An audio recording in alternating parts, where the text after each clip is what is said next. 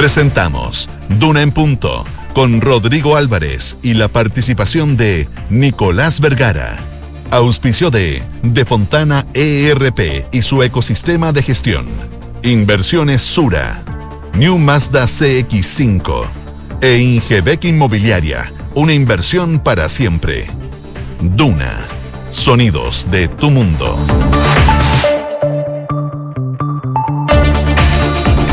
7 de la mañana en punto, son las 7 de la mañana en punto. ¿Cómo les va? Muy, pero muy buenos días. Bienvenidos a una nueva edición de Una en Punto que hacemos por la 89.7 desde la capital de este país, desde la ciudad de Santiago, que por estos eh, minutos, por estas horas, con baja, muy baja temperatura.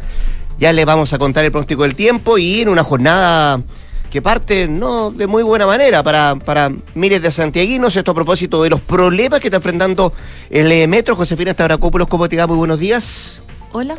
Buenos días. ¿Estás con frío, ah? Sí, con frío, pero me imaginaba el frío que están pasando la gente que está esperando los paraderos. Sí, estoy leyendo en Twitter la, bueno, eh, la, cuenta, por cierto, de, de, la propia, de la propia mm, metro, ¿Mm? eh, que da cuenta de un problema de energía. Sí, energía que se registró durante bien temprano en la mañana. Bien temprano en la mañana. A Cuando las debía funcionar, no podía funcionar. Recordemos que el metro ahora a las 6 de la mañana. Así es. A las 6 de la mañana no había líneas operativas en la línea 1, 2, 4, 4A y 5. O sea, Imagínate. Gran parte de la línea. Gran parte de la línea. Eso fue a las 6 de la mañana. A las 6 y cuarto, más o menos, la línea 1, 2 y 5 empezó a estar operativa eh, porque había problemas de energía, principalmente en las líneas de metro. Pero la que se demoró más en comenzar a estar operativa fue la línea 4 y 4A, que se mantenían cerradas por lo menos hace algunos 15 minutos atrás, pero que ya eh, está funcionando según lo que está publicando Metro de Santiago. De todas maneras, eso generó problemas porque eh, la gente necesitaba, eh, se programa, por si, Metro parte a las 6 de la mañana y no están habilitadas las rutas, tienen que subir a los paraderos a tomar micro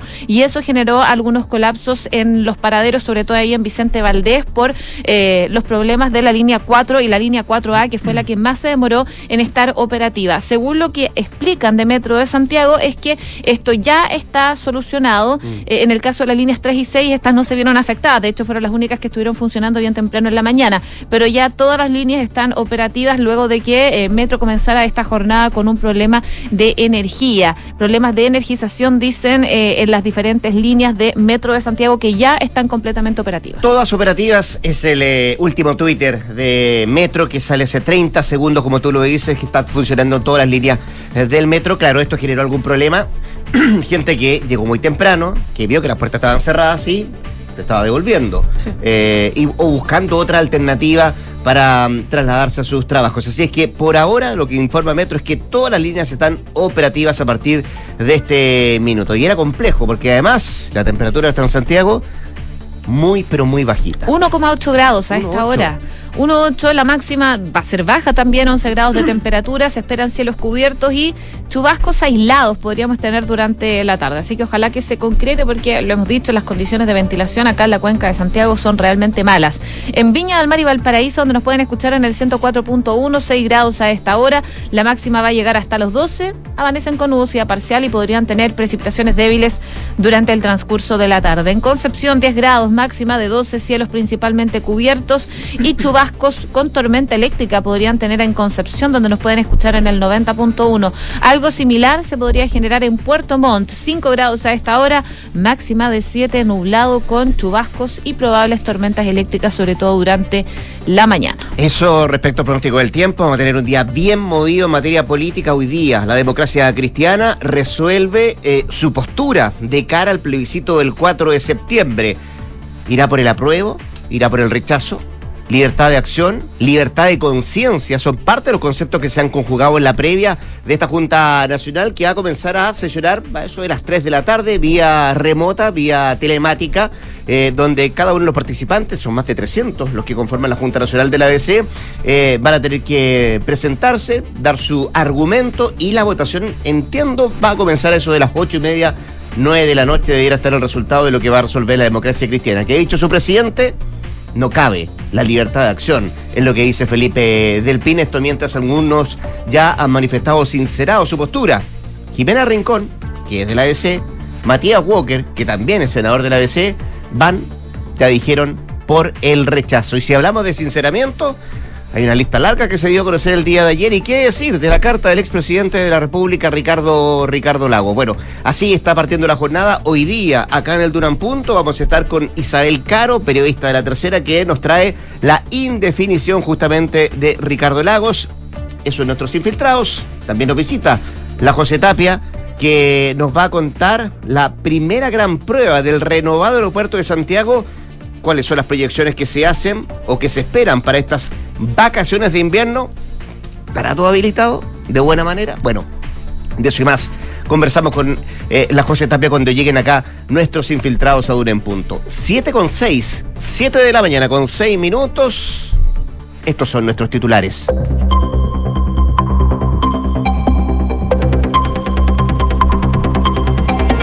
La ministra Isquia Sichas respondió al libelo de la acusación constitucional enfatizando que las afirmaciones no son verídicas ni justificadas. La titular de Interior reveló que va a acudir a la denominada cuestión previa, que de ser aprobada dejará todo el libelo de la bancada republicana sin efecto.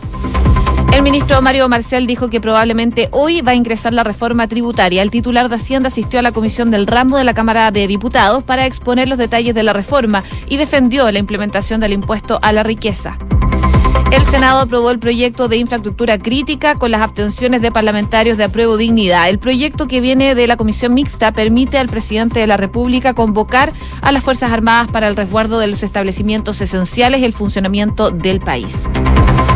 El presidente de la ADC se va a reunir esta mañana con las colectividades oficialistas en la antesala de la definición falangista frente al plebiscito. La sede de la bancada falangista será el lugar de reunión de los timoneles del PPD, Nuevo Trato y el PS, quienes desde las 9.30 horas de este miércoles van a abordar el escenario político con el foco principalmente en el proceso constituyente, sus dificultades y las proyecciones. La canciller Urrejola defendió la designación de Germán Berger, el hijo de la diputada Hertz, como agregado cultural en España. Yo creo que basta con leer su currículum para saber que tiene las facultades de sobra para ser agregado, dijo la ministra. Los senadores de RN instan al gobierno a entregar antecedentes a la Fiscalía sobre el avión venezolano en Chile. La senadora Paulina Núñez afirmó que la ministra Siches no determina lo que es delito y lo que no. El golpe de carabineros investiga una fuerte explosión afuera de un edificio de Las Condes. Testigos advierten que sujetos descendieron de un vehículo y lanzaron un bolso negro al frontis de un inmueble antes del estruendo. En noticias internacionales, se renunció el secretario de Estado y el ministro de Educación de Reino Unido en medio de la crisis política desatada en ese país. Con estas dos bajas, ya son 13 los funcionarios que han abandonado el equipo del primer ministro Boris Johnson en las últimas horas. En noticias del deporte, Cristian Garín buscará hacer historia este miércoles en Wimbledon, ya que intentará ser el primer chileno en clasificar en la etapa de semifinales del torneo. Para eso, debe vencer al australiano Nick Kyrgios, el número 40 del ranking ATP, a partir de las 9.30 horas. Y Colo Colo perdió por 4-1 frente a Porto Alegre y quedó eliminado de octavos de final de la Copa Sudamericana. El siguiente desafío de los Albos será este domingo ante Deportes La Serena. 7 con 9. Kyrgios. Mal genio, ¿eh? Parece que tiene problemas de, de, No sé. ¿De qué dicen? Bipolar, no, no, sé, no, sé, porque debería estar diagnosticado. No, pero, pero, es un tipo pero tiene, chavacante. Sí, tiene un carácter fuerte. Sí, estaba revisando, dijiste, nueve y media, eh, lo que parece en la página, no antes de las nueve y cuarto, eso sí, va a mm. jugar Garín con, eh, con el australiano. Eh, vamos a ver cómo le va, le va el chileno. Ojalá pueda hacer historia. Se metería entre los cuatro. Ojalá, sería buenísimo. Sí, la lata es que no va a punto este torneo. Bueno, pero bueno, es Wimbledon. Así es. Eh, pasto, césped, que no muchos les gusta jugar ahí en... No. No. A ver, les gusta más la una frase el chino? Pero, ¿no? ¿Qué dijo? Que el pasto era para las vacas. no, qué grande el Chino Río. Se mata unos comentarios de repente. Sí. Pero más que le, le, están ofreciendo ser eh, coach de, um, de un tenista chino, si no me equivoco, claro. 15 años que ganó Junior. ¿Le dijeron porque le dicen chino? No, chino. No, su trayectoria, básicamente. ya, dejemos el deporte porque ni siquiera vamos a hablar de Colo Colo, ¿no? Em, vamos a la política. Ya, pues, TDC, hoy día. La democracia cristiana. ¿eh? Bueno, ¿quién se va a juntar hoy día? Eh, la Junta Nacional. Esto en medio además de una ola de podríamos llamarlo sinceramiento respecto a las posturas de cara al plebiscito del próximo 4 de septiembre. Bueno, en ese, en ese escenario se junta hoy día la, democracia cristiana que deberá resolver cuál será su posición de eh, el partido de la colectividad en medio de estos descuelgues también de varios parlamentarios de la falange y también de militantes cuando además el propio presidente de la democracia cristiana, tú decías, a juntar con sus pares del el PPD y también del Partido Socialista en la antesala de esta Junta Nacional, él ha dicho que no cabe la libertad de acción para, para mm, el próximo 4 de septiembre cuando se llegue adelante el plebiscito por la nueva constitución para el país. Y ayer hubo una verdadera ola de sinceramiento, qué decir, de la carta del expresidente Ricardo Lagos y también de otras figuras de la centroizquierda que anunciaron que irán por el rechazo, como por ejemplo Oscar Landerreche, Felipe Arboe, Andrés Velasco y Javier Parada, entre otros. A eso se suma la posición, como decía yo, de la senadora de la DC, eh, Jimena Rincón, y de su par, Matías Walker, que ayer también fijaron su en torno al rechazo. Además, ellos están impulsando el proyecto de reforma constitucional que baja el CURUM a cuatro séptimos para modificar, para cambiar algunos artículos, algunas normas de la actual constitución vigente. Bueno, hoy la EC tiene la palabra, una junta que será clave porque no pocos adelantan que hoy podría generarse además un quiebre insalvable en el partido respecto a quienes tomen una postura y quienes tomen la otra. Una reunión que será por Zoom y los delegados al encender su cámara deberán presentarse con su carnet de identidad. Cada inscrito tiene como máximo cuatro minutos para exponer antes de la votación que se va a realizar, se supone cerca de las 8 de la noche, entre las 8 y las nueve y media de esta noche. Se trata de 380 dirigentes con derecho a voto, además de los expresidentes del partido que solo tienen derecho a voz. Eh, destacar que a propósito del expresidente, que fue el expresidente Eduardo Frey, el pasado 23 de junio, junto a otros ocho expresidentes del partido, quienes enviaron una carta a la directiva solicitando otorgar la libertad de acción. Y a ellos también se han sumado otras salidas u otras posturas o sinceramientos dentro del partido, como lo hicieron los exministros René Cortázar y también Jorge Burgos, que también están en su posición de rechazo.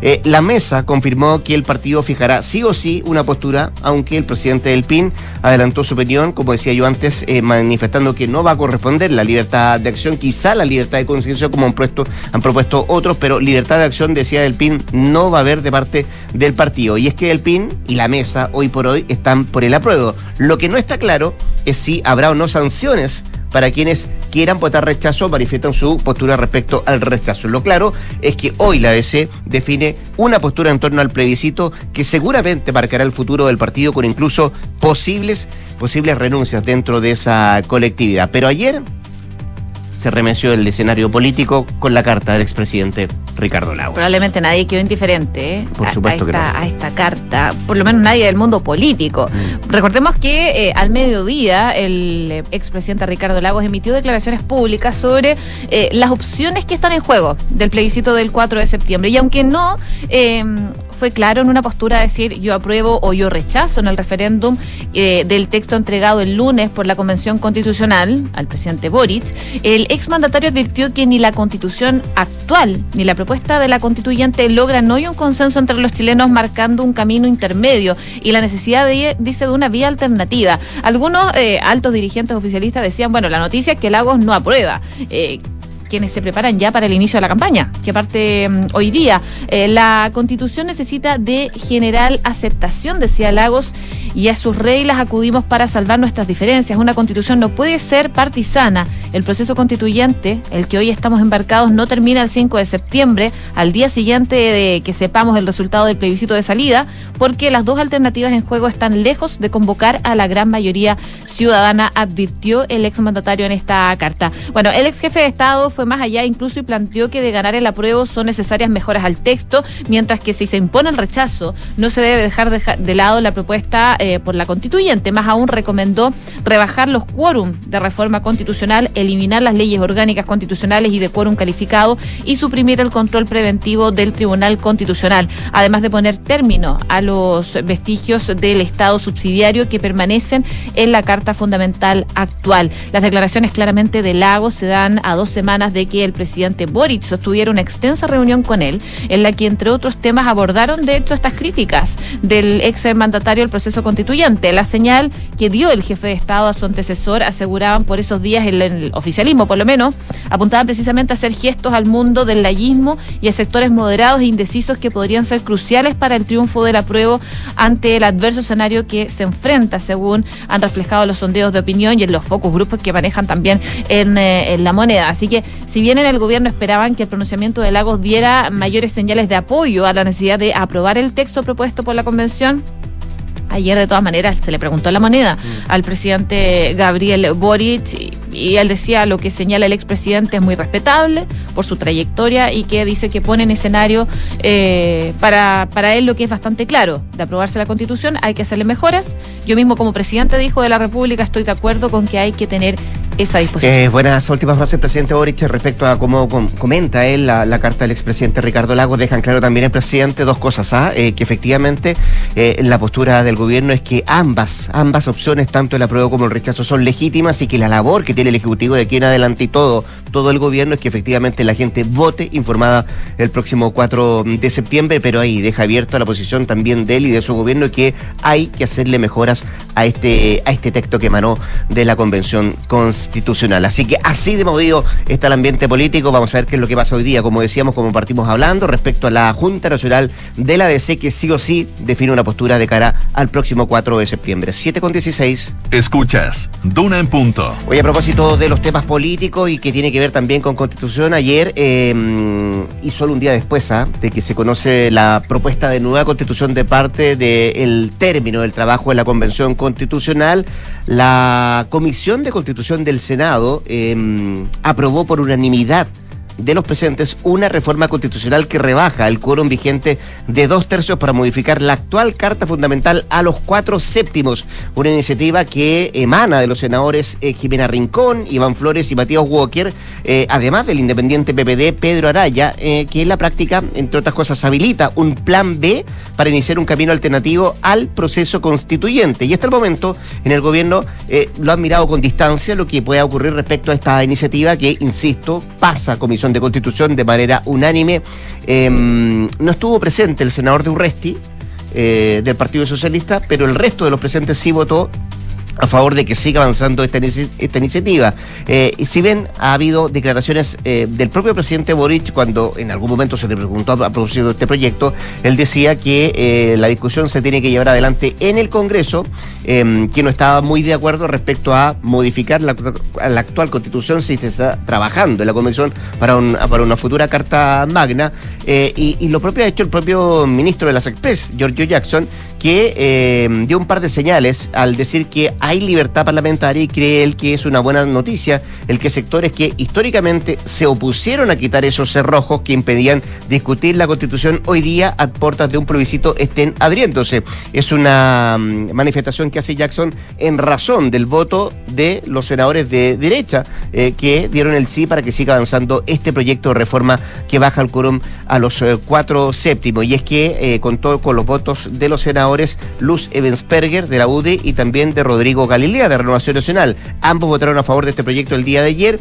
Eh, la primera dijo que em, hay que ponerse en todos los escenarios, mientras que Galilea manifestó que debemos generar condiciones para una nueva constitución. Fueron los argumentos de ambos parlamentarios de la derecha para mm, dar el sí a este proyecto de reforma. Ahora, la iniciativa, que podría verse en los próximos días en la sala del Senado, requiere del apoyo de al menos 33 senadores em, para que siga avanzando. El único que votó, decía yo, es el senador de Urresti. Vamos a ver cuál es la opinión del Partido Socialista respecto a este proyecto de ley. Pero este no fue el único proyecto que se votó ayer en el Senado. No, porque también dio un paso importante en su avance en el eh, Congreso, es el proyecto de infraestructura crítica o de reforma constitucional que busca que las Fuerzas Armadas puedan resguardar infraestructura crítica sin necesidad de que se decrete un estado de excepción. Esto luego de que durante la tarde el Senado visara por 37 votos a favor, un voto en contra y tres abstenciones el informe de la Comisión Mixta que, recordemos, resolvió las diferencias entre la Cámara de Diputados y el Senado respecto del eh, proyecto. Ahora quedó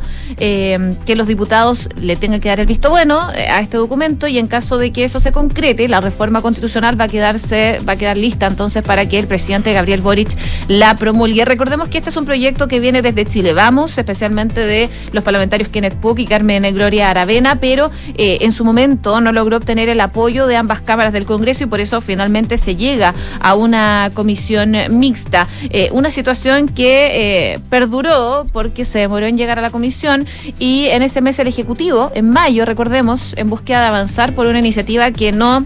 Eh, ellos estaban buscando una alternativa para no decretar estado de excepción y vieron este proyecto como una opción para avanzar en ese camino, algo que no prosperó. Finalmente, igualmente tuvieron que em, decretar el estado de excepción en la macrozona sur acotado, pero este proyecto siguió su camino en el Congreso y es así que avanza y que finalmente ahora solo quede la aprobación de la Cámara de Diputados para convertirse en ley.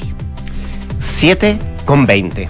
Estás en Duna en Punto. Oye, el que está viviendo una situación compleja, difícil, es el primer ministro británico, Boris Johnson, que sabe, fíjate, hace poco rato de una tercera dimisión. Otra más. Otra más. Tres ministros que han renunciado al eh, gabinete de Boris Johnson. Primero lo hicieron el ministro de Salud, luego el ministro de Finanzas y ahora es el ministro británico para la infancia y también para las familias, Will 15, el que abandona el gobierno. En sus palabras, dice él, lo hace tras recibir un informe inexacto sobre el nombramiento como número dos del grupo parlamentario conservador por parte justamente de Boris Johnson de un diputado. Grave es este nombre, Chris Pincher, que ha sido objeto de quejas por acoso sexual muy cercano a Boris Johnson y ese es uno de los motivos más importantes que han tenido estos tres ministros, el de salud, el de finanzas y ahora último, el de la infancia y la familia, para presentar su renuncia eh, al gabinete que dirige hoy por hoy Boris Johnson, que la ha tenido bien difícil en el último tiempo, que decir de, la, de las Partygate, las fiestas que se llevaron adelante con su presencia mientras eh, estaba en periodo de confinamiento el Reino Unido a propósito de la pandemia, cuando además los británicos apenas podían salir de sus casas y sobre todo tenían prohibido cualquier tipo de encuentro. Bueno, se llevaron esas fiestas adelante, donde participó el primer ministro británico y una gran cantidad también de sus seguidores, son más cercanos dentro del Partido Conservador, y ahí eh, se generó una, una bataola de aquellas. Hoy, además, es eh, compleja la situación para Johnson, no solamente por las renuncias, sino que además porque tendrá que responder, y entiendo lo está haciendo ahora, a esta hora, em, en la Cámara de los Comunes, y posteriormente tiene que enfrentar cuestionamientos y eh, varias interrogantes de parte de los más importantes diputados de su partido para que de alguna manera explique qué es lo que está pasando en su gobierno, tiene el liderazgo o no lo tiene, y básicamente también eh, ver si le entrega el apoyo a este personaje, Chris Pincher, eh, un diputado de cercano a Johnson que hoy día es objeto de denuncias de acoso sexual. y es uno de los temas más complejos que está viviendo hoy por hoy el Reino Unido. 7 con 22. Revisamos, como siempre, a esta hora los indicadores económicos. La UEF, 33.165 pesos. Por supuesto, sigue subiendo. El dólar también, 974 pesos. El dólar. ¿Me, me corroboras la información? Porque yo lo vi en 9.50. 9.53 creo que cerró el día de Sí, yo también tengo esa idea. Eh, los indicadores me sale 9.74. No, sé, porque me desmayo en breve, si está este precio. 9.53 es cierto. Ah, ya, 9.53. El euro, 973 al alza. El IPSA, 5.003 puntos, también subiendo. Y el cobre, 3,39 dólares la libra.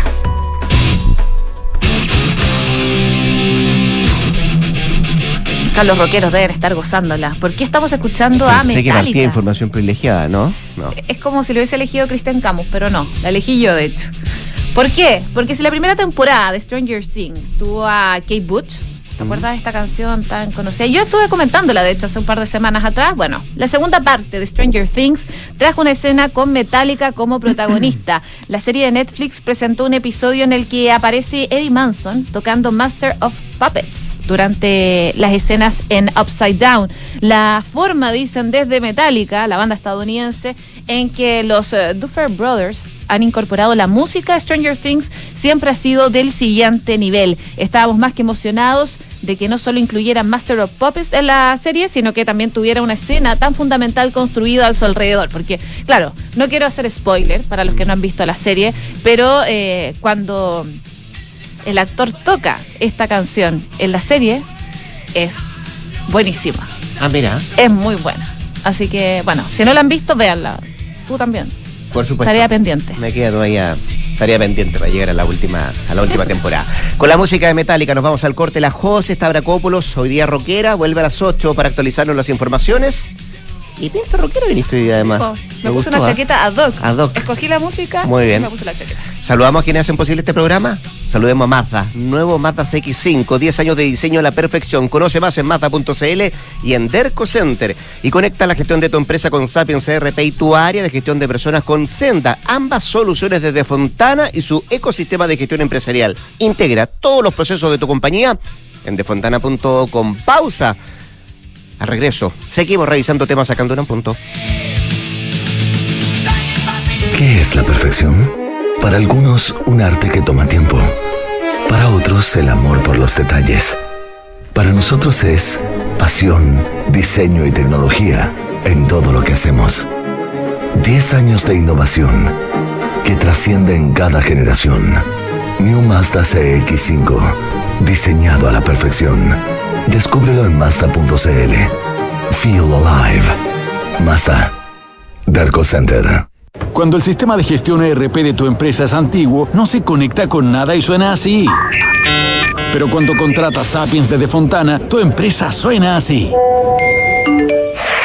Con Sapiens, el ERP para medianas y grandes empresas de Defontana, puedes administrar todos los procesos de tu empresa en un mismo lugar. Dale visibilidad y control a tu compañía con el ecosistema de gestión empresarial. Conecta tu empresa con todo contratando Sapiens con un 20% de descuento en defontana.com.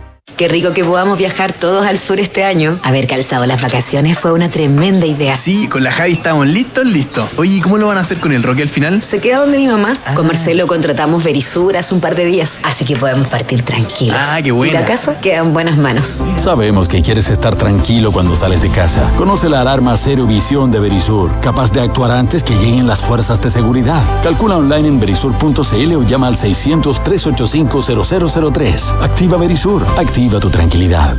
Esto es Duna en Punto con Rodrigo Álvarez. 7 de la mañana, 26 minutos, 7 con 26. Seguimos acá al 89.7 haciendo un en punto. No pasaron ni 24 horas del término del trabajo de la Convención Constitucional para que varios salieran a sincerar, a mostrar su postura de cara al plebiscito del próximo 4 de septiembre. Algunos nombres, Ojalá Anderreche, Felipe Arboy, Andrés Velasco, Javier Parada, Jimena Rincón también el día de ayer. Bueno, esto sumado, por cierto, a la carta del expresidente de la República, Ricardo Lagos, que ayer, dicen muchos, remeció el escenario político. Queremos hablar de esto y más con el eh, senador del Partido Socialista, José Miguel Insulza, que tenemos en la línea telefónica. Hola, senador, ¿cómo le va? Muy buenos días. Muy buenos días, Rodrigo, ¿cómo le va a usted? Bien, pues, saludarlo. Igualmente, senador, ¿cómo está usted? ¿Todo bien? Bien, bien, aquí estamos. Ya. Oiga, vi una lista de nombres yo. ¿Cuál de todos esos que yo mencioné le sorprendió más que sincerara su postura de cara al 4 de septiembre? Mire, en realidad uno, nunca debe sorprenderse porque alguien sincere su postura, ¿no? Pero a mí la que me llama, naturalmente hay, hay gente muy que ha sido muy cercana a nosotros, ¿cierto? Mm. Al Partido Socialista o militantes incluso, y eso por cierto siempre fuerte, o sea, eh, yo trabajé con Manuel Marfán en el gobierno de, del presidente del presidente Frey, ¿no? Eh, trabajé con, conozco bien a Oscar Landerreche, Felipe Arboe, trabajamos durante todo el tiempo que estuve en el, último tiempo en el Senado, eh, fuimos eh, trabajamos juntos en, el tema de la reforma de la policía, ¿no? Mm. Entonces no son gente que tan así tan livianamente se pueda tratar de centro derecha, como dijo algún senador del Frente del Frente Amplio recién, ¿no? es un golpe fuerte, es una, hay que considerarlo ahora. Sí, dijo, dijo el senador Latorre, dijo, no son figuras tan representativas de la centroizquierda, dijo. Bueno, es, que, no, yo no, yo no, no, ese tipo de, los que me gustan son representativos y los que no me gustan no son representativos, no, no me gusta, a mí no me parece, no me parece razonable decir una cosa así. Es ciertamente un problema que muestra que eh, nos hemos ido quedando fundamentalmente en el mundo de la izquierda con el, con el eh, con, el, con, con los apruebos, por así decirlo, y que el centro, el centro izquierda también está fuertemente golpeado, eso está claro. ¿Y qué efectos puede generar esto, senador? ¿Y qué efectos puede tener estos sinceramientos en la propia centroizquierda, cree usted? Bueno, el único efecto posible, mire, es que, es que hay, lo que pasa es lo siguiente, que este, este tema sinceramente hay que explicarlo de una manera. Yo creo que estamos todos, hay un, un amplio consenso, a mi juicio, un amplio consenso, en cuanto a que la, el proyecto de reforma constitucional, el proyecto de nueva constitución no está a la altura de lo que el país necesita.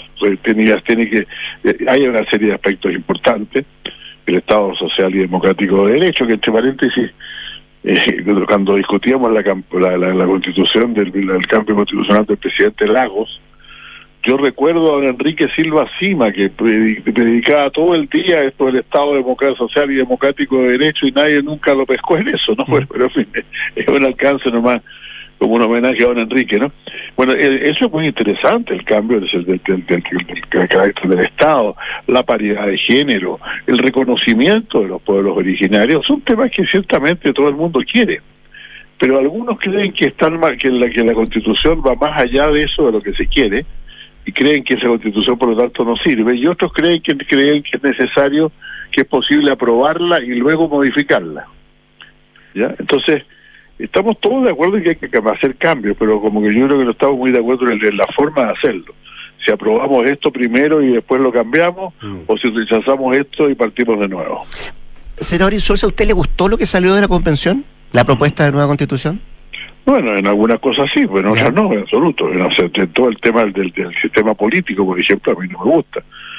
No me, gusta la forma en que se trata la iniciativa del presidente de la República, no me gusta la, forma en que se elimina el concepto de poder judicial, no me gusta la forma en que se, en que sea el, bicameralismo eh, asimétrico, como lo llaman algunos, o sea, una Cámara con más poder que la otra y no un efectivo control sobre el Ejecutivo, no me gustan esas cosas. ¿Y, y qué camino va a seguir entonces usted? Bueno, yo espero, bueno, yo por lo menos creo que, nosotros de todas estamos del Estado, nosotros estamos del lado de quien cree que es mejor aprobar esto y hacer las correcciones después, ¿no? Eh, pero naturalmente, pero eso no significa que no creamos que haya que hacerle correcciones y que no vayamos a quedar con lo que hay. Entonces, de alguna forma tenemos que buscar esto, esto que, que todo el mundo está diciendo, yo la apruebo, yo, yo la, la rechazo, pero, pero voy a incorporar muchas cosas en el cambio que voy a hacer o yo la apruebo y voy a voy a cambiarla. Bueno, eh, a todos nos falta decir el cómo, ¿no? A todos nos falta decir el cómo. La carta del presidente Lagos no dice el cómo. No, es cierto. Eh, dice que, claro, que hay que buscar el consenso, que no va por el apruebo ni tampoco por el rechazo, pero que hay que buscar el consenso. Ahora, ¿cuál es la herramienta? No está clara, ¿no? No, pues no está, no está el, no está no está la opción consenso en el, en el, en, el, en la papeleta del 5 del, del, del 4 de septiembre, ¿no? Ahora, la, carta, volviendo al tema y, centrándonos en la carta del expresidente Ricardo Lago, senador Insulza, él parte, además, hay una frase que es bien interesante, dice, las dos alternativas están lejos de convocar a la gran mayoría ciudadana. Las dos alternativas, dice él. Pero él parte de una premisa que, que, es bien difícil de, de precisarse ahora, porque ¿cómo saber si la mayoría está contenta o no, si todavía no se pronuncia? Mire, lo que pasa es que es que yo creo que yo decía, eh, eh, bueno, yo creo que todos, todos creemos, yo, yo, yo, yo soy de los que creen en las encuestas, ¿no? ¿Ya? ¿Usted cree en la encuesta? Cuando, sí, cuando mm. son consistentes, por cierto. O sea, si hay, yo, por ejemplo, a mí una, encuesta académica tendría, tendría eh, algunas dudas respecto de, de cada encuesta. Pero cuando la encuesta académica dice lo mismo durante varias semanas, ya uno dice, bueno, esto no ya no es una cosa no es una cosa de niños ya pues, hay hay, hay una mayoría del país en este momento que no está a favor de la nueva constitución. Pero al mismo tiempo nadie quiere volver al pasado. Claro. Esos son los puntos esos son los puntos que unen yo diría a este amplio espectro de centro izquierda que es mayoría en el país, pues en el país todo el mundo quiere cambios, pero nadie quiere cambios estridentes, ni violentos, ni ni ni ni, ni, ni, ni sin, ni sin un destino, ¿no? Ahora, senador Insulza, ¿usted no ve que la carta del expresidente Ricardo Lago sea un guiño para el proyecto de reforma que llena adelante Rincón, Walker, Araya? Mire, yo creo que ese, ese proyecto probablemente se va a aprobar. ¿A usted le gusta? ¿Usted va a votar a aprobar? Mire, no, no, yo, Mire, yo no, yo no lo habría presentado ahora, lo digo francamente. ¿Ya? Pero puesto en la situación de que a la actual constitución, o sea, que los, que, de que los autores de la actual constitución acepten que se rebajen los quórum que hemos tratado de bajar durante 30 años. Yo creo que es algo que no es una, es una señal, una señal que no se puede desperdiciar. Eh, ¿Qué quiero decir con esto? O sea, ellos, decir, durante mucho tiempo, este fue la razón por la cual no se pudo cambiar la constitución. Los quórum completamente exagerados, los dos tercios, todas esas cosas, ¿no? El veto histórico de que hablan algunos, ¿no? Exacto, el veto histórico. Y resulta que ahora ese es, un, ese es un reconocimiento palpable, no de los autores del proyecto que siempre estuvieron en contra, no en contra de, los de los quórum, mm.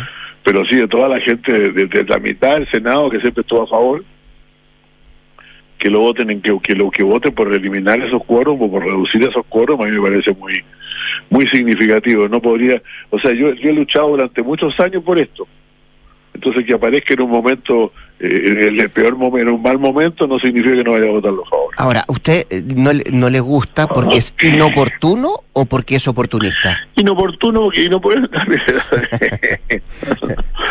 Las dos cosas, es más o menos sinónimo en este momento. Inoportuno, claro. porque, claro, porque en realidad toma toma pie, es decir, eh, es, oportunista porque toma pie de un momento ya que es muy difícil para la para la convención constitucional, ¿no? Eh, o para los miembros de la gente de la Convención Constitucional. y, y, no oportuno porque estamos a punto de votar, si ya vamos a votar esto, esto se va a votar igual, ¿no? Entonces se podrían hacer cambios después en el periodo que viene eh, de, que, que, viene antes de la entrada en vigor, ¿no? Pero eh, pero al mismo tiempo es, es, yo yo no puedo cómo voy a votar yo en contra de algo que he estado que, que, que he pedido durante los últimos 30 años Sí, eh, eh, se lo pregunto porque eh, no sé si está claro en su partido cuál es la posición que retomar respecto a este proyecto, los senadores en lo concreto, porque ayer el senador Durresti se, se restó de la votación. Sí, pero algunos otros, yo, yo algunos, el senador Castro dijo que iba a votar a favor. ¿Ya? Creo que en esto no vamos a tener una posición unánime, no, creo que no la vamos a tener unánime. No va a ser unánime, pero sí su voto es a favor de este proyecto. En principio sí, pero todavía voy a conversar con mis compañeros. Yo soy, que mucha gente no lo cree, yo soy un hombre de partido y estoy muy, muy a la a lo, a lo que mis compañeros quieran decir, ¿no? Eh, si, nos, si, nos ponemos de acuerdo todos en una misma posición, yo voy a estar en esa. Pero en la actual, en que cada uno hace lo que parece que, estamos en que cada uno hacer lo que le parezca, yo estoy por votar a favor. Yo, yo escuchaba ayer a la senadora Jimena Rincón, senadora Insulza, que entre otras cosas argumentaba también esto de que mm, no solamente más allá de bajar el quórum de reforma, sino que además un camino que le permitiría al actual gobierno sacar, por ejemplo, adelante reformas que quiere implementar, que ya están discutiendo, como ejemplo la reforma tributaria, si es que gana el rechazo en, en, en septiembre. ¿Usted lo ve también como un camino viable para el actual gobierno esto? Mire, yo creo que mientras no se promulgue una nueva constitución, cualquier cambio en la actual es bueno, desde, cualquier flexibilización de la actual es bueno, ¿no? Por cierto, claro. Yo, yo te, me, temo, porque la, verdad es que uno cuando cuando lee lo de la prensa, lo que, que, que, que hay gente de la derecha que está tratando de buscarle la última pata al gato para cualquier cosa que signifique no hacer reforma tributaria, a mí, claro, que me, parece que es bueno que, tengamos un, un, texto que, que facilite las cosas desde el punto de vista de los quórum. Pues. Mm. Estamos conversando con el senador del Partido Socialista, José Miguel Insulza. Senador, ¿qué incentivo cree usted puede tener la derecha para, para adherirse a un nuevo texto constitucional si es que gana el rechazo el próximo 4 de septiembre, eh, que, por cierto, dejaría vigente la actual constitución? Mire, yo creo, francamente, yo soy pesimista en esto, lo digo mm. francamente, más allá de algunos de algunos colegas a los cuales yo le, he escuchado decir claramente que, eh, que, como, el senador Moreira, por ejemplo, que ellos se la jugarían a muerte por una constitución distinta a la que tenemos ahora, aprendamos la lección, etcétera, yo le creo, pero creo que la mayor parte de ello depende mucho del resultado, si el resultado es muy negativo en favor del apruebo, del, rechazo, en favor del rechazo, es decir, muy fuerte en favor del rechazo, naturalmente creo que van a, vamos, van a resurgir todas las, las, peores, las peores prácticas de la derecha una vez más. Pues. ¿Esa es la gran duda que usted tiene respecto a, a la posición de la derecha? independiente que ayer, por ejemplo, los parlamentarios de los, su, colega, en este caso los senadores, pero de derecha, eh, votaron a favor de, de este proyecto? Te, dice el proyecto de, los, cuatro séptimos, sí. De los cuatro séptimos, sí.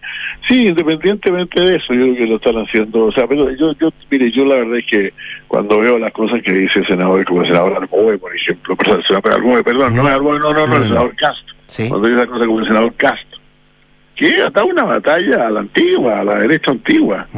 Eh, pregonando por todo el país que aquí se vienen las peores formas del comunismo y todo lo demás yo tengo dudas respecto a la sinceridad de algunos de ellos, francamente. No de todos tengo la tengo otro por cierto. Yo le creo, creo que muchos de ellos si, genuinamente sienten algo, eh, que realmente es necesario el cambio en este país, pero ya otra cosa es con guitarra cuando una vez que ganan, ¿no? Por supuesto. Oiga, senador Insulza, eh, más allá de que no tiene un camino, no tiene una herramienta, la carta del expresidente Ricardo Lagos, ¿le gustó? Sí, me parece muy sincera, me parece muy creo que es un buen aporte al, es un buen aporte al debate desde el punto de vista de las de las eh, de las de las, perplejidades que rigen hoy día en la centro izquierda del país, pues, que yo repito, es mayoría, pero no sabe cómo hacer valer su mayoría, no ha sabido cómo hacer valer su mayoría. Creo que en su momento todos somos culpables, yo yo me considero menos culpable que otros, pues francamente, de no haber sido capaz de defender lo mucho que habíamos hecho en los últimos 30 años. Eh, y creo que eh, estamos viviendo una situación en que se produjo una gran agitación que no fuimos capaces de controlar mm. y estamos perplejos ante la nueva situación. Ahora que viene, viene el, péndulo se va hacia el otro lado y no tenemos mucha conducta al respecto. ¿Usted espera mm, pronunciamiento, sinceramiento o alguna carta de la expresidenta Bachelet? No, no, no, pero yo creo que la presidenta Bachelet no va a decir nada hasta que no termine su cargo en la Naciones Unidas. Pero yo me, me, yo, me imagino que la, la, presidenta Bachelet, eh, ella, bueno, ya dijo que este, estaba a favor de, cambiar la constitución, así que no, no, no, no, no, creo que, no creo que vaya a ser más de eso, más, más, en este periodo, ¿no? Perfecto. Don José Miguel Insulza, senador del Partido Socialista, conversando esta mañana con Dura. Gracias, que esté muy bien. ¿eh? Muchas gracias, que esté muy bien. Gracias, hasta luego, gracias. ¿Quiere un buen consejo? Protege tus ahorros con una inversión segura y rentable en el tiempo como son los departamentos. Asesórate con Ingepec Inmobiliaria para que puedas tomar la mejor decisión de inversión. Entra ya a ingepecinmobiliaria.cl. ¿Y has pensado si tus inversiones están creando el futuro que quieres para ti y para tu familia? En Inversiones Sura te entregan la asesoría experta, patrimonial, previsional y tributaria junto a la mayor oferta de inversiones del mercado. Inversiones Sura, el poder de tus decisiones crea futuro. Pausa al regreso, ya estamos con nuestras infiltradas, la José Tapia e Isabel Caro acá en un Punto. Vamos y volvemos.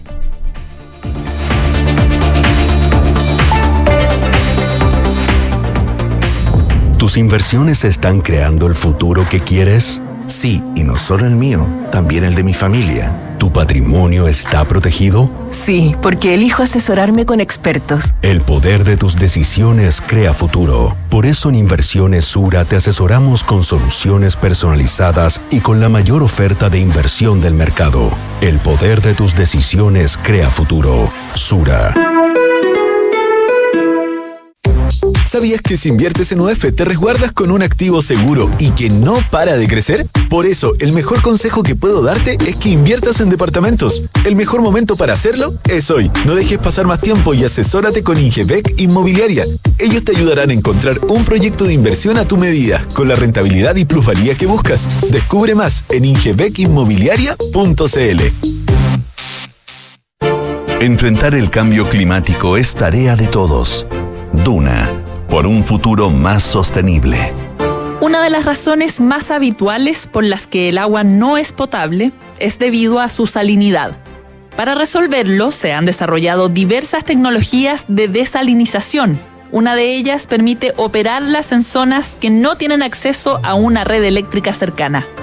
Se trata de una desaladora solar creada por investigadores del MIT. El dispositivo es esencialmente un alambique solar multicapa con un conjunto de componentes de evaporación y condensación, como los utilizados para destilar licor. Utiliza paneles planos que absorben el calor y luego lo transfieren a otra capa de agua para que ésta comience a evaporarse. Este proceso se sigue repitiendo tantas veces como capas tenga la desalinizadora portátil, cuyo tamaño se puede ajustar a las necesidades del usuario. Acciona expertos en el desarrollo de infraestructuras sostenibles para recuperar el planeta. Ante los desafíos de planificar, proyectar y diseñar mejores ciudades, la Cámara Chilena de la Construcción te invita del 5 al 7 de julio a la undécima versión de la Conferencia Internacional de Ciudad, donde expertos conversarán sobre vivienda, barrios equitativos y cómo avanzar en soluciones que nos acerquen a la ciudad que queremos. Invitados internacionales, Emily Tallinn, socióloga y especialista en diseño urbano y equidad social, y David Sim, arquitecto y experto en temáticas de ciudad. Participa en www.conferenciaciudad Punto.cl ¡Ey, ey! familia, familia, suegra, por favor, atención. Pongan atención que va a hablar el niño. Familia, tengo una noticia que contarles. Después de mucho tiempo, años de esfuerzo, años, lo logré, lo logré. ¡Me compré el auto! ¡No! ¿Pero cómo tan, güey? Comprarse un auto ya no es una buena noticia. Descubre la nueva forma de suscribirte a un auto en smarticar.cl sin hacer trámites, pagar mantenciones, patente ni seguros. Porque hoy comprarse un auto no es Smarty. Smarticar, tener un auto nunca fue tan fácil. ¡No! No, pero ¿cómo tan? Qué rico que podamos viajar todos al sur este año. Haber calzado las vacaciones fue una tremenda idea. Sí, con la Javi estamos listos, listos. Oye, ¿cómo lo van a hacer con el Roque al final? Se queda donde mi mamá. Ah. Con Marcelo contratamos Verisur hace un par de días, así que podemos partir tranquilos. Ah, qué bueno. Y la casa queda en buenas manos. Sabemos que quieres estar tranquilo cuando sales de casa. Conoce la alarma Cero Visión de Verisur, capaz de actuar antes que lleguen las fuerzas de seguridad. Calcula online en verisur.cl o llama al 600-385-0003. Activa Verisur. Activa tu tranquilidad. Escuchas Duna en punto. Duna 89.7.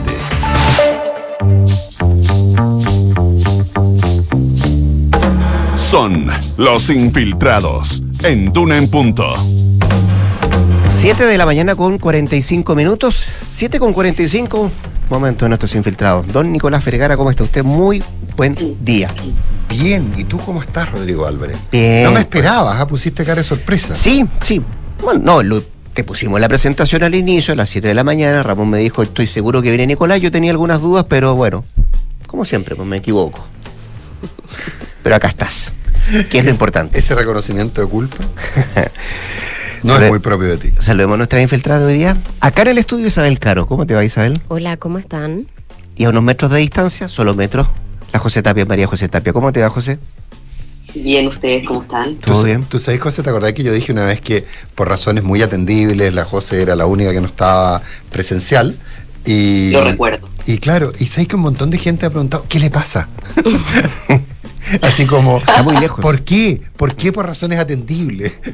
me, parece. Viste que sembraste, sembraste una duda innecesaria. Una duda innecesaria, absolutamente, absolutamente. Que no está en Chile.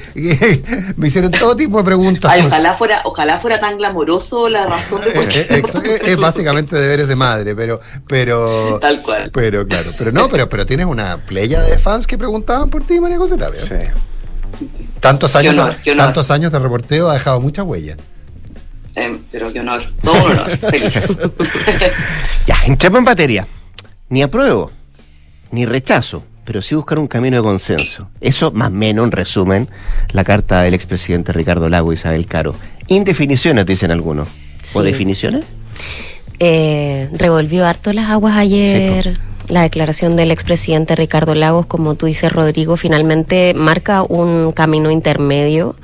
Eh, no se define por ninguna de las opciones que van a ser eh, consultadas en el plebiscito del 4 de septiembre pero plantea una especie de hoja de ruta, ¿cierto? Justamente en momentos en que hay preocupación en la izquierda, en el oficialismo, eh, ante el aumento de el respaldo a la opción del rechazo, eh, para buscar una especie de tercera vía. Finalmente se sincera un poco ese escenario, eh, que es algo que, está en el aire además, y que ya estaba en el aire además también la inquietud que había respecto de eh, cuán eh, categórico finalmente iba a ser el exmandatario. ¿Por qué? Porque en el oficialismo entendían que la señal que diera eh, el expresidente Ricardo Lago finalmente podía tener algún tipo de influencia en sectores más moderados, en lo que se ha denominado el laguismo, también en ciertos sectores que podrían estar más indecisos respecto de aprobar o rechazar el texto constitucional que entregó este lunes justamente la convención al presidente de la República, Gabriel Boric. Eh, y generó, bueno, eh, varias reacciones. Eh, por una parte hubo varios de sus correligionarios que salieron a decir, yo sí que estoy por el apruebo, por ejemplo, Heraldo Muñoz, su propio hijo Ricardo Lagos Weber, lo decía ayer en, en el Senado. pero también generó cierta incomodidad en sectores de lo que es apruebo dignidad, eh, bien tarde anoche se pronunció el presidente del Partido Comunista respecto de esto. Él eh, decía que era algo inaceptable esta indefinición del exmandatario, lo, lo emplazaba a, tomar una definición más clara, sobre todo pensando que hoy día además parte la campaña eh, de cara al referéndum, los partidos hoy día están planificando hitos, actividades, ¿cierto?, para ya dar luz verde al, a lo que es la campaña para el referéndum. Ahora, el, eh, lo, del lago, alguien lo podría interpretar frívolamente como ni esto ni lo otro, sino todo lo contrario, eh, una, suerte cantinfleo. Eh, pero como tú bien decías, lo que hace el lago es validar una tesis bien fuerte, que es la tesis de la, de la, de la tercera vía, y, mueve, más temprano yo escuchaba al senador Insulza, mm. que decía, bueno, todas estas cosas lo hacen a uno pensar, como que dejó abierta, inclusive me llamó la atención, porque como que dejó abierta la opción de decir que esto hay que, hay que, hay que remirarlo.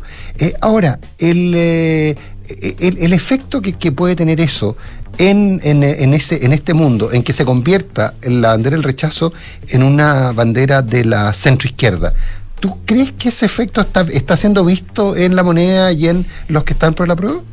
Sí, em, yo creo que eso es algo que están mirando em, con preocupación y con ocupación desde la moneda, porque de hecho el propio presidente Gabriel Boric fue a reunirse con el expresidente Ricardo Lagos hace una semana atrás, eh, hace un par de semanas atrás, y de hecho lo que se planteaba en el oficialismo en ese momento es que la señal que se buscaba dar era eh, hacer un gesto a estos sectores, ¿cierto? De hecho, en esa conversación eh, el presidente de la República ahonda con el exmandatario sus críticas, ¿cierto?, al proceso eso que quedaron finalmente en evidencia ayer. O sea, el presidente Boric no se entera ayer, digamos, de la postura del presidente Lago. Algo conversaron la vez pasada. Absolutamente. Y eh, ahí lo que había era preocupación en la moneda respecto de que ellos esperaban que el gesto fuese más categórico respecto de la necesidad eh, de aprobar una nueva constitución. Y de hecho, las palabras del presidente Boric ayer, que sale.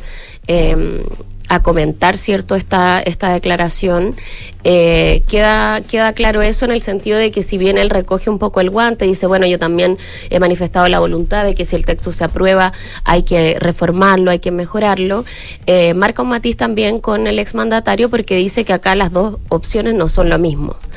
Y eso fue lo que en el fondo esperaba un poco el gobierno respecto de esta, de esta declaración del, del presidente Lagos, lo que finalmente no ocurrió. Ayer el presidente Boric eh, marca una diferencia respecto de su relato hasta ahora y dice que eh, en el fondo de, imponerse el rechazo vamos a depender del veto histórico de la derecha que se ha negado los últimos 30 años eh, a generar los cambios a la constitución. Em, entonces, claro, es algo que, se interpretó así. Pero en paralelo el gobierno, por eso tú decías preocuparse y ocuparse, en paralelo el gobierno avanza en los. O sea, eh, eh, eh, inclusive te dicen que está impulsando los cuatro séptimos.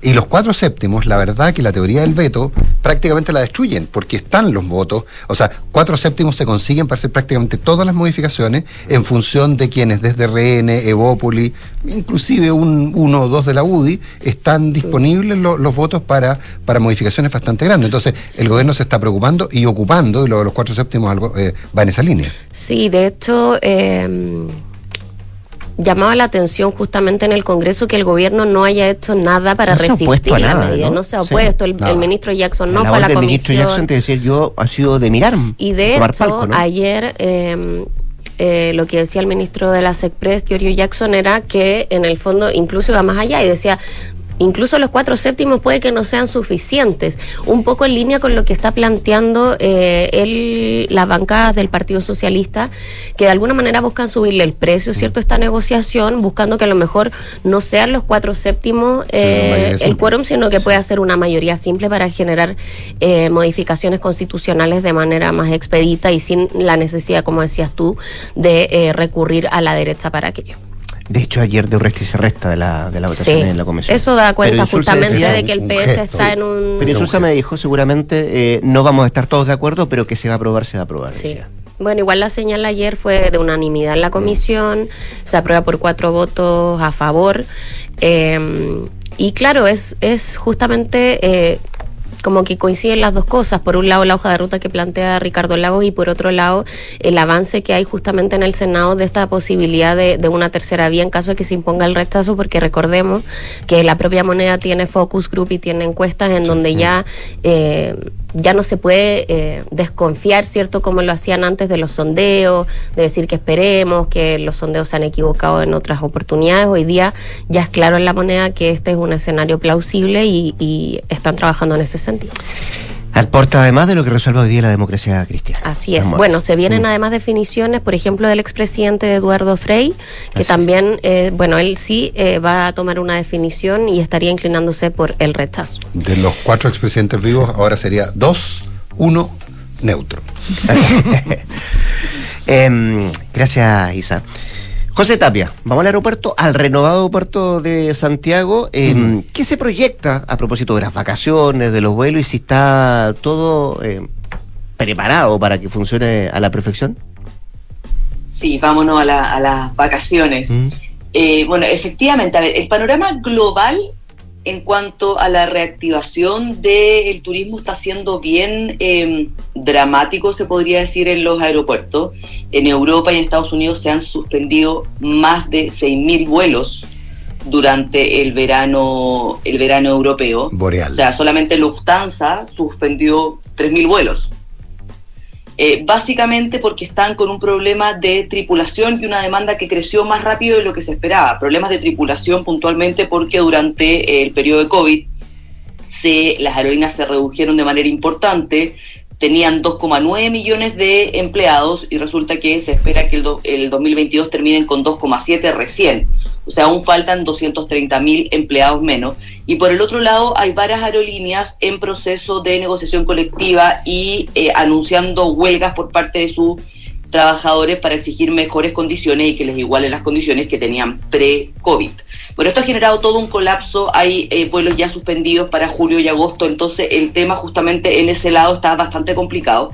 ¿Qué es lo que ocurre en este lado? Claramente las dimensiones de la gente que se mueve en verano no es lo mismo que en invierno, es bastante menor.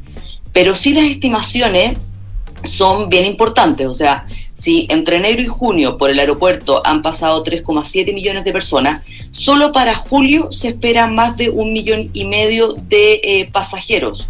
Eso implica que es un poco menos de la mitad en un mes lo que se movió en seis meses.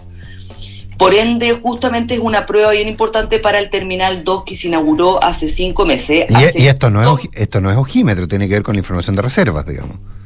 Sí, eh, no? tal cual. Sí, claro.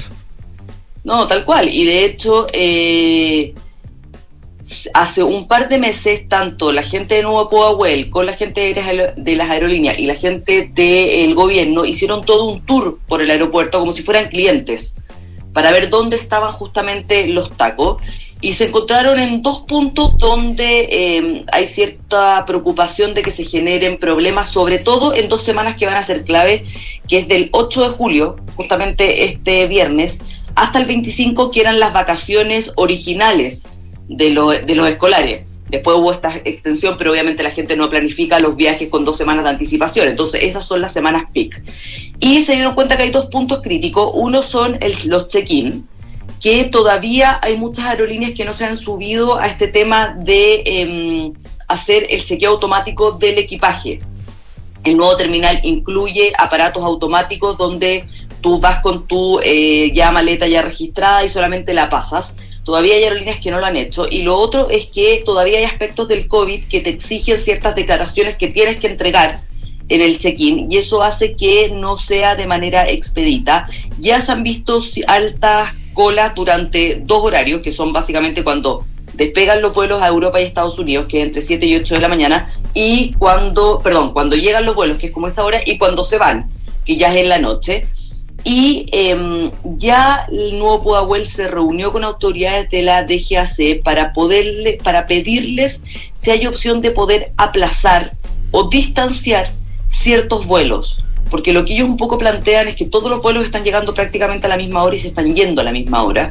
Y lo que están viendo con la DGAC es, si puede haber un distanciamiento de entre 15 a 20 minutos por vuelo para que no se generen estos tacos. Se planteó en algún momento la posibilidad de slots, me comentaban a mí eh, fuentes de la industria, que es básicamente estipular franjas horarias. para que los vuelos puedan despegar, sobre todo en los horarios medios muertos del aeropuerto, que es a la hora de almuerzo más o menos pero desde las aerolíneas se opusieron drásticamente porque eso implicaría que un pasajero que vuela a Europa a esa hora estaría llegando a Europa a las 2 de la mañana y eso literalmente implica quedarse a dormir en el aeropuerto porque no tienes movilización, entonces estratégicamente es imposible. Así que eso ya se rechazó, pero sí se estaría planteando la opción de empezar a retrasar los vuelos para evitar ciertos atochamientos, sobre todo en un escenario donde ya hay líneas aéreas que proyectan que su demanda sea por primera vez más alta que la demanda que tenían previo a la pandemia. O sea, Sky Airlines, por ejemplo, está, proyectando que para julio se mueva un 9% más de pasajeros en sus aviones que lo que se movía el 2019. La TAM también ha reconocido que eh, hay un alza mayor de lo que esperaban en la demanda. Entonces, claramente, si bien el aeropuerto está intensificando tanto su personal como el mismo SAC y policía, eh, es probable que se vea un cierto, eh, ellos no hablan de colapso, pero claramente un mayor movimiento. Y si tradicionalmente recomiendan que la gente llegue al aeropuerto dos horas antes, ahora la recomendación es bien clara. Para vuelos internacionales, cuatro horas antes y para vuelos nacionales, tres horas antes, justamente para evitar un escenario más complejo. Ya, pues vamos a ver lo que pasa en, los próximos días con el, con el nuevo aeropuerto y, esta cantidad de gente que, pretende salir de vacaciones. ¿Quién ve? Bueno, José Tapia, gracias, que esté muy bien. Gracias. Isabel Caro, nuestra anfitriona de este día miércoles. Nicolás. Tenemos sorpresa. ¿En el Hablemos? Sí, pues. No viene, no viene del río. Ahora la estoy mirando. ¿No viene del río? No viene del río. Pero viene Josefina del Río. Pero viene Josefina del Río. Antes de eso, la actualización de informaciones con Josefina.